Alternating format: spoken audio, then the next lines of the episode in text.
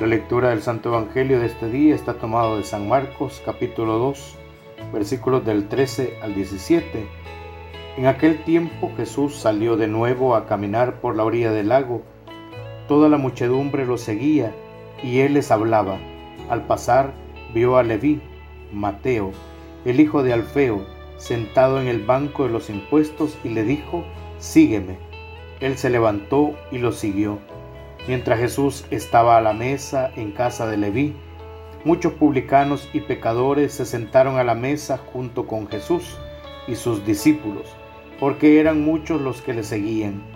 Entonces unos escribas de la secta de los fariseos, viéndolo comer con los pecadores y publicanos, preguntaron a sus discípulos, ¿por qué su maestro come y bebe en compañía de publicanos y pecadores? Habiendo oído esto, Jesús les dijo, No son los sanos los que tienen necesidad del médico, sino los enfermos. Yo no he venido para llamar a los justos, sino a los pecadores. Palabra del Señor, gloria y honor a ti, Señor Jesús.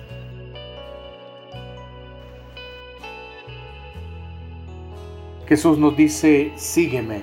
Ya lo hemos escuchado en este año. Jesús desea que seamos mejores cristianos, pero también mejores creyentes. El ser cristiano significa ser seguidor de Cristo.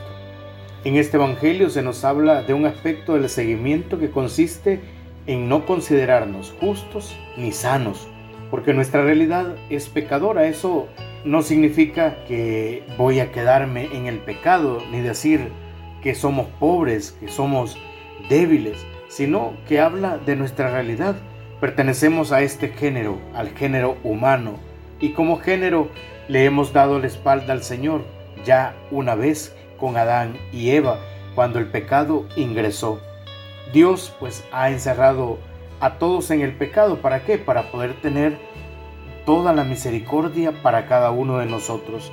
En este año estamos invitados a darnos cuenta de nuestra condición, porque ahí está el lugar de nuestra salvación.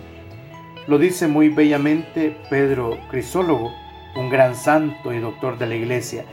Come con los publicanos y pecadores, pero ¿quién es el pecador sino el que rechaza verse como tal? Deja de reconocerse pecador, no es hundirse más en su propio pecado y para decir verdad, identificarse con él. ¿Y quién es el injusto sino aquel que se cree justo? Y continúa el santo animando al que se cree justo.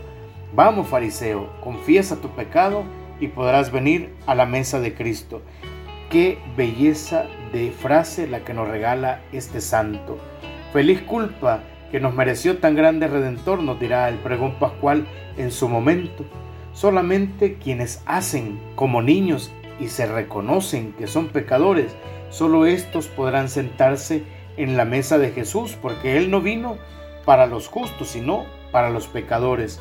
Por ende, para todos, porque todos somos pecadores. Por eso a mí me desconcierta mucho escuchar a algunos hermanos que dicen, yo a la iglesia no voy, porque si no, se quema. ¿Y quién les ha dicho que la iglesia es para santos? La iglesia es para todos nosotros los pecadores que buscamos que el Señor obre en nosotros para alejarnos de las garras del pecado y nos acerque al camino de la santidad tan anhelada. Por eso, hermanos, que podamos vivir este año con la conciencia clara de que necesitamos de Dios, que no nos autojustifiquemos, sino que precisamos de nuestro Redentor para vivir en plenitud y abundancia como Él ha querido para todos nosotros. Que así sea.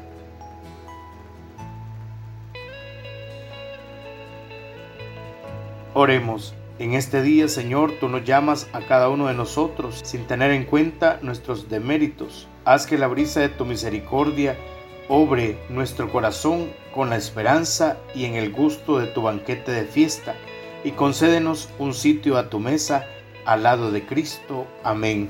En el nombre del Padre, del Hijo y del Espíritu Santo. Amén.